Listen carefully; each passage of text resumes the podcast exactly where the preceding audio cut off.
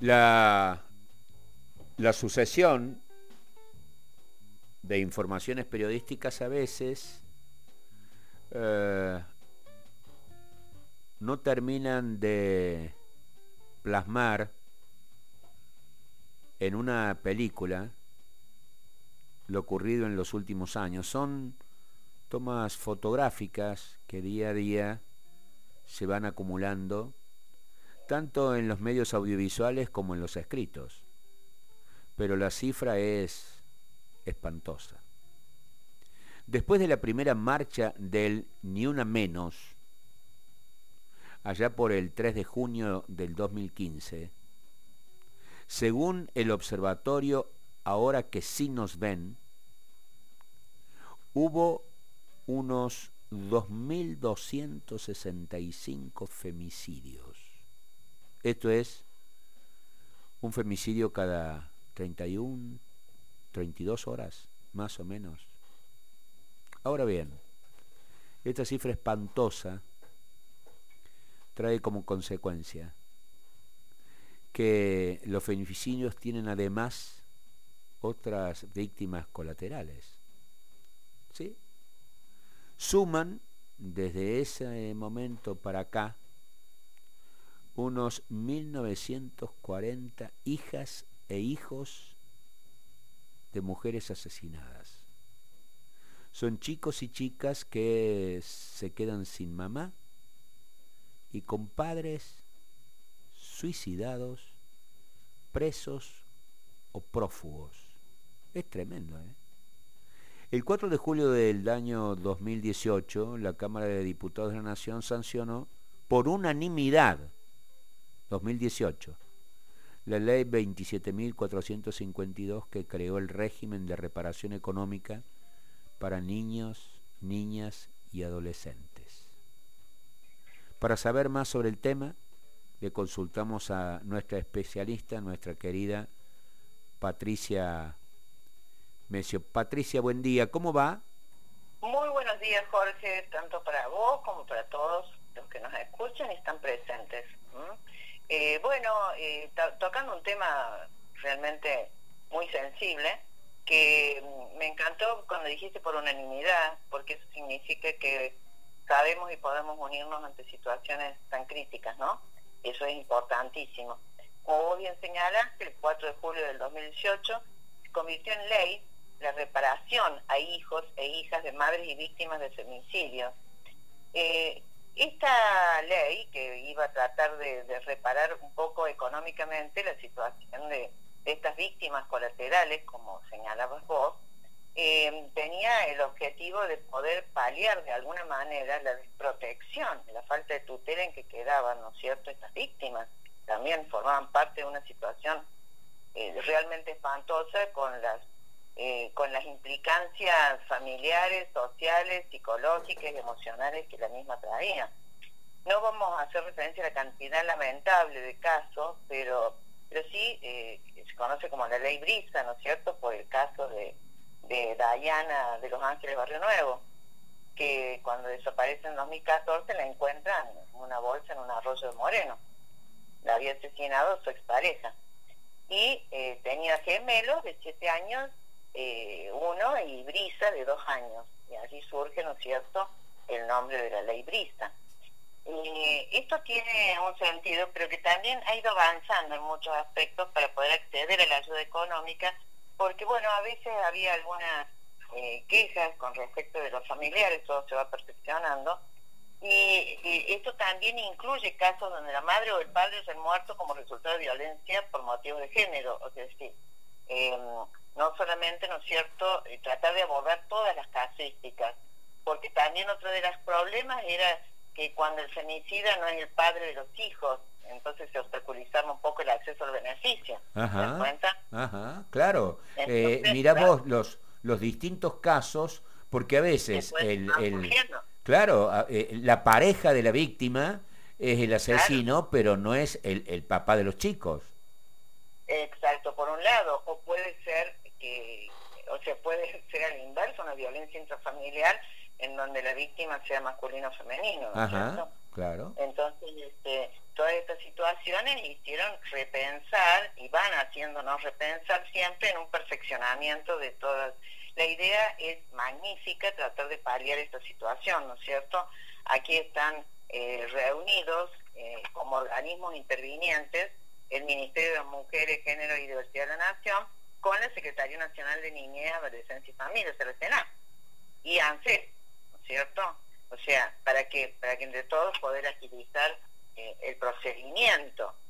Y entonces estos tres organismos tienen que hacer la ANSES, recibe la documentación y genera un expediente electrónico. El proceso luego en el ministerio se coteja toda la documentación, se hace un informe técnico con la situación de la familia que se remite ahí a la Senado para aprobarlo. Esto es más o menos, en, en, pocas palabras, el procedimiento que se lleva a cabo, ¿verdad? Eh, para poder, mientras tanto, la Senado tiene que tratar de brindar, un, debe brindar un acompañamiento en todo este proceso que intenta, como bien dice la ley, reparar en, en, algún aspecto eh, toda esta situación, ¿no es cierto?, de cada una de las víctimas que han surgido. Claro, porque eh, me, me imagino, me imagino, eh, eh, además del impacto, el dolor, la pérdida irreparable de un hecho de esta naturaleza, a la familia que queda, o, la abuela o el abuelo o, un familiar, además la carga, además la carga de, bueno, tienen que mantener a esos niñas y a esos niños hasta que cumplan su, su mayoría de edad y en general eh, carga económica no menor a la situación que se agrega a la situación de vulnerabilidad que suelen tener no pocas de esas familias. Totalmente, fíjate vos que referenciando el caso que comentamos, que da surgimiento, eh, en ese caso, eh, bueno, primero fueron con su abuelo, pero hasta el, que la, la hermana de Diana, Cintia, lo lleva con ellos. Cintia a su vez tiene tres hijos, o sea que ahora eh, se, sumaba a una familia, por la cual eh, el valor de la reparación económica es un equivalente a una jubilación mínima, ¿no es cierto? Y en caso de discapacidad es una renta vitalicia, ¿no? Pero, eh, y después, bueno, que cumplen los 18 años, el ingreso se gestiona por las personas que ejercen la fianza, ¿no? Ya cuando son mayores de edad, ellos mismos gestionan sus ingresos hasta cumplir los 21 años. Y no, es, no es incompatible, eh, discúlpame, eh, no es, no es incompatible eh, eh, la remuneración, remuneración de jubilación mínima por esta reparación con otras, bueno, con otros subsidios que las familias puedan, este, que se quedan a cargo de los chicos puedan recibir, como por ejemplo la UAH, etcétera. Las asignaciones familiares. Ah, las asignaciones familiares. Ajá. No es incompatible. No, no, esto, esto está pensado por, por justamente vos lo explicaste muy clarito, ¿no? Es decir, todo lo, la nueva impronta económica que significa en una familia la recepción de, de otros miembros y otros integrantes. Eh, es un poco una pequeña reparación a una situación que ha dejado realmente eh, problemas no tan solo, ¿no es cierto?, de alimentación y de necesidades básicas, problemas emocionales y psicológicos muy serios, muy serios para los niños, para las víctimas colaterales. Hay casos tremendos en donde eh, ha ocurrido, eh, hay un caso que a mí me, llama mucho también la atención, cómo los niños se van manifestando, que porque le habían matado a la mamá eh, con un disparo en el corazón, así dibujaba el niño, es decir, las, imágenes que quedan a pesar de la, de la cortita edad, ¿no? Entonces, eh, estas familias que, que, están encargados de su crianza y bueno, tienen que enfrentar y afrontar situaciones que no van solamente desde lo desde, desde el mantenimiento económico, sino es muy, muy duro, muy duro porque hay un desarrollo psicológico que hay que atender permanentemente, ¿no?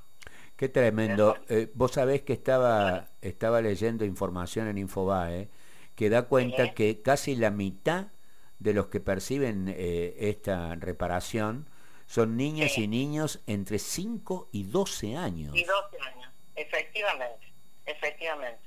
Mira, desde, por eso te digo, mira, en, esa, en una edad en donde el desarrollo, que bueno, eh, los profesionales lo podrían explicar perfectamente, hay un desarrollo que fundamental en tu vida.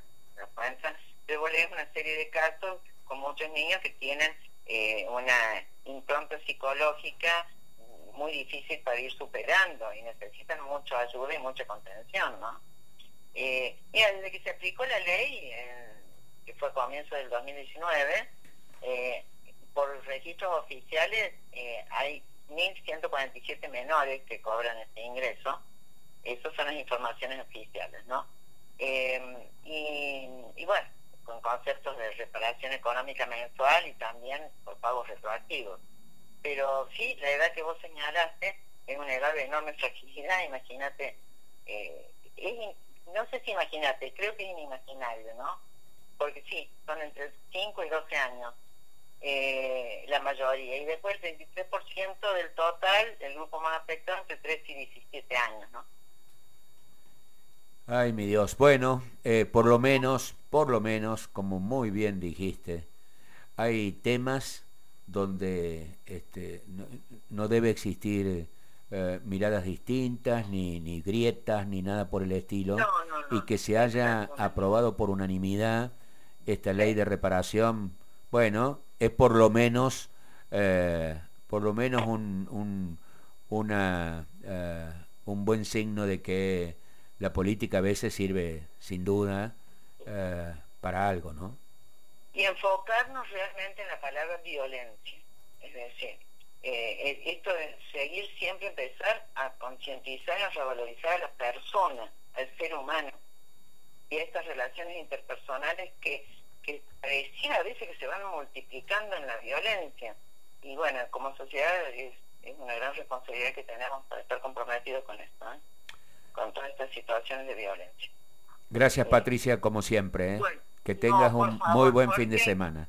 Igualmente para todos ustedes. Gracias. Patricia Mesio, nuestra especialista eh, en género y, que da cuenta de realidades eh, que no se agotan en los titulares de los medios de comunicación.